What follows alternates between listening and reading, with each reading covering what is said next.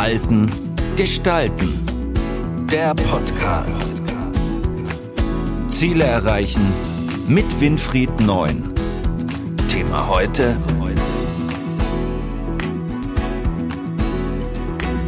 Versagensangst ist die mächtigste Angst der neuen Dekade. Befreie dich davon. Versagensangst gibt es schon so lange wie die Menschheit.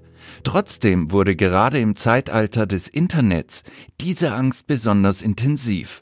Mobbing, Shitstorm und Verleumdung im Netz zerstören unser Selbstvertrauen. Was passiert da mit uns? Ja, stimmt. Es gibt die Versagensangst schon sehr, sehr lange. Das ist eine Angst, die schon aus den Grundzügen des Homo sapiens, also sprich der Menschwerdung, entstanden sind. Nämlich die Angst, Verluste zu erleiden, bestimmte Dinge nicht zu bekommen, aber auch in einer sozialen Gemeinschaft ausgestoßen zu werden, gemobbt zu werden, um dann letztendlich irgendwo einsam sterben zu müssen oder einsam irgendwo zu verhungern. Denn man muss sich Folgendes vorstellen. Früher war der Verbund in dem der Homo sapiens, unsere Vorfahren vor 20.000 Jahren gelebt haben, war der Verbund ein ganz zentraler Garant für das Überleben. Die Gemeinschaft hat sich gegenseitig unterstützt, hat sich gegenseitig beschützt. Es wurden Essen geteilt, es wurden Decken geteilt, es wurden Räume geteilt, es wurde sich gegenseitig unterstützt. Und diese soziale Unterstützung hat das Thema Versagensangst auf der Jagd oder aber bei bestimmten Aufgaben, Werkzeuge herzustellen etc. gemildert beziehungsweise sogar komplett beseitigt. Und diese Versagensangst ist etwas, was in unserem Gehirn immer wieder eine fast toxische Zersetzung äh, produziert. Denn Versagensangst führt dazu, dass wir in unserer Wahrnehmung der Umgebung und der Wahrnehmung der Situation in die sogenannte Objekterkennung rutschen. Objekterkennung heißt, dass die gesamte Aufmerksamkeit von uns, also sprich unsere optische Aufmerksamkeit, akustische Aufmerksamkeit, unser Geruchssinn, aber auch unsere intellektuelle Aufmerksamkeit auf ein bestimmtes Problem oder eine bestimmte Situation reduziert werden. Also Beispiel, Versagensangst beim Herstellen eines Werkzeuges würde bedeuten, dass man verkrampft versucht jetzt dieses Werkzeug in den Griff zu kriegen, dieses Werkzeug aufzubauen bzw. herzustellen.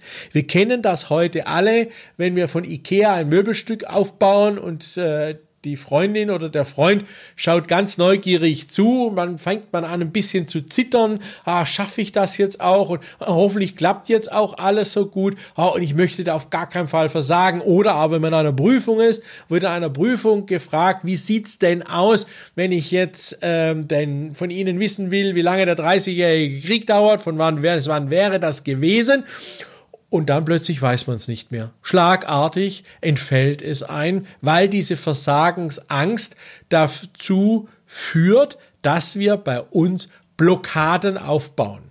Denn diese Versagensangst war ja vor 20.000 Jahren ein wichtiger Treiber für das Überleben der Gesellschaft beziehungsweise der kleinen Gruppierungen. Und diese kleine Horte, die dort an Menschen sich zusammengefunden hat, die konnte nur überleben, wenn eben die Versagensangst in der Gemeinschaft kompensiert wird. Also sprich beseitigt wird. Man über den Dingen dort steht.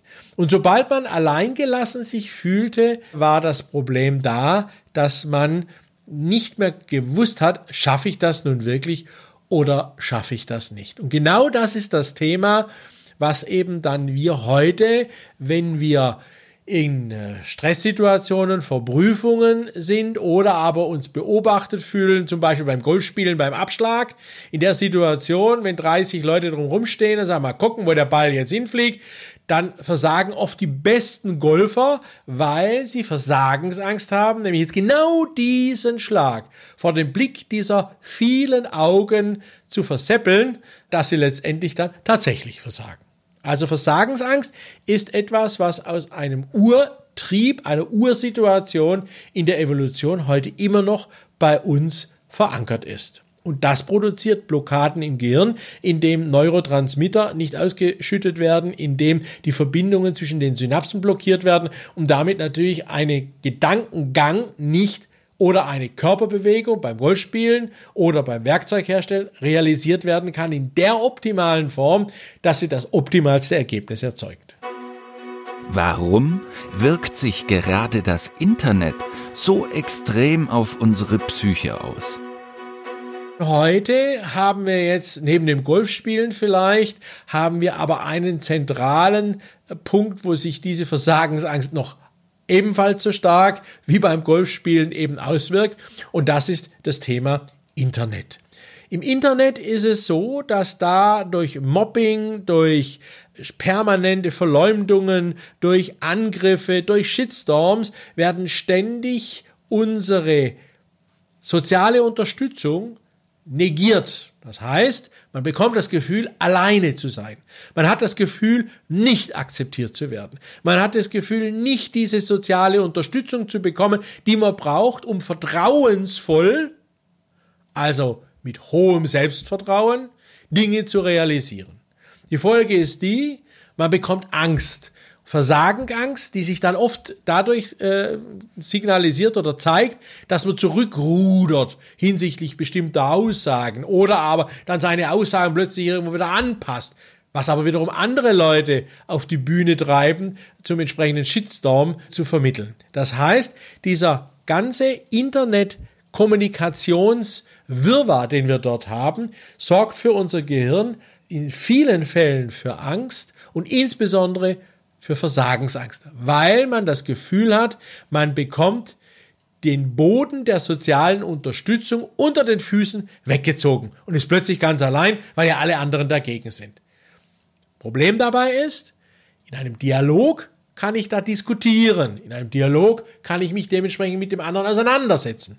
Im Internet kann ich zwar eine Gegendarstellung aufsetzen, aber das ist nicht das gleiche für unser Gehirn wie der aktive Austausch mit dem anderen, weil wir dann nicht das Gefühl aufbauen können, ich habe den jetzt überzeugt. Oder aber, ja, ich habe verstanden, worum es dem geht. Ja, ich habe verstanden, dass er seine Worte so nicht gemeint hat. All das ist im Internet so nicht möglich. Deswegen ist das Internet heute ein extrem hoher Produzent von Versagensangst bei vielen Menschen, insbesondere auch bei vielen jungen Menschen, die in der Findungsphase sind, in der Entscheidungsphase sind und die vielleicht das ein oder andere vielleicht auch unglücklich gepostet haben und dann das Gefühl haben, sie sind jetzt Außenseiter und werden dort nicht mehr entsprechend akzeptiert. Können Sie ein praktisches Beispiel nennen, wo das Internet zur psychischen Einsamkeit geführt hat? Ja, ich habe da einige praktische Beispiele, die ich auch betreut habe dann in Coachings, wo junge Leute zu mir kamen, teilweise schon sehr depressiv, die dann gesagt haben, äh, ich weiß nicht mehr, wie ich mit der Situation umgehen soll. Da ist ein junger Mann gewesen, der hat im Internet einfach nur ganz nett und freundlich etwas kommentiert, was ein anderer eben besonders schroff es besonders extrem artikuliert hat und wurde dann mit einem Shitstorm beglückt, der sich wirklich sehen lassen kann. Der Hintergrund ist der, dass man scheinbar diese Art der Wortwahl, die dieser junge Mann gewählt hat, nämlich sehr seriös, sehr sachlich, sehr nüchtern, nicht aggressiv, nicht emotional, nicht besonders gern gesehen hat in dieser Gruppe, die dann diese Information gelesen hat. Die Folge war, dass er dann in der Schule schlechter geworden ist, dass er dann in seiner Berufswahl extrem blockiert worden ist. Er wusste dann nicht, was er tatsächlich machen sollte, weil er komplett verunsichert war über diese Situation dort im Internet, zumal die eben nicht nur punktuell war, sondern sich dann schon über einen längeren Zeitraum hinweg erstreckt hat. Und somit hat er diese psychische Einsamkeit gespürt, die das Internet gnadenlos, gnadenlos auch die besten Follower spüren lassen kann, wenn es eben dementsprechend die Leute sich hier über Shitstorms versuchen zu artikulieren. Welche praktischen Beispiele haben Sie aus Ihren Coachings bzw. Beratungsprojekten, um Versagensangst in den Griff zu bekommen? Ja, praktische Beispiele gibt es genügend aus der Coaching und damit natürlich auch entsprechende praktische Tipps, wobei man hier etwas vorsichtig sein muss, weil das ist schon sehr stark von der individuellen Situation und der auch psychischen Belastbarkeit des Einzelnen abhängig. Da gibt es Leute, die machen sich und scheren sich da nichts drum, denen ist es egal. Äh, da geht es schon sehr, sehr lange, bis die mal da eine psychische Einsamkeit spüren. Und dann gibt es andere wiederum, die sind sehr sensibel, sind dementsprechend auch sehr anfällig auf entsprechende Aussagen. Deswegen kann man hier drei allgemeine Tipps nur geben. Tipp Nummer eins ist, grundsätzlich die Aussagen im Internet nicht hundertprozentig ernst nehmen.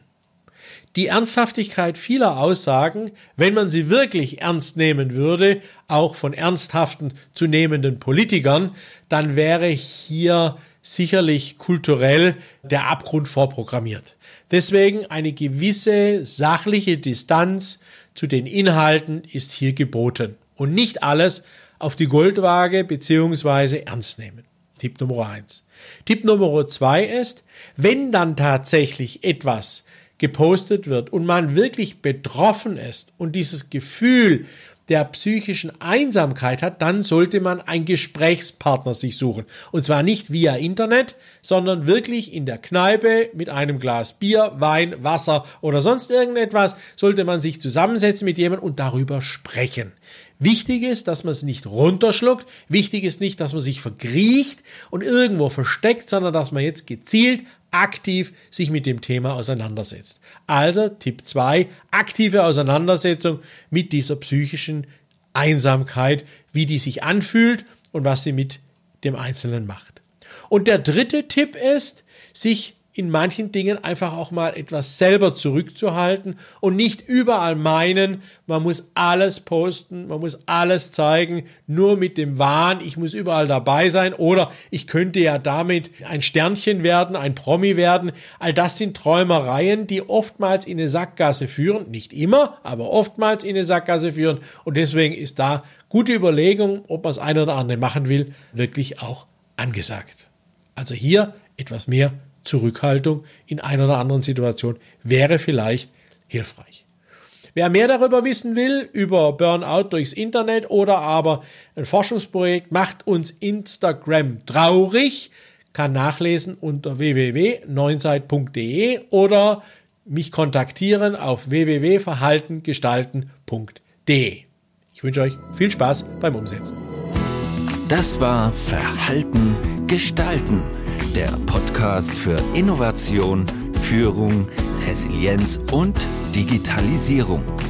Weitere Informationen zu diesen Themen und zu Winfried Neun finden Sie im neuen Zeitmagazin und auf der Website verhaltengestalten.de.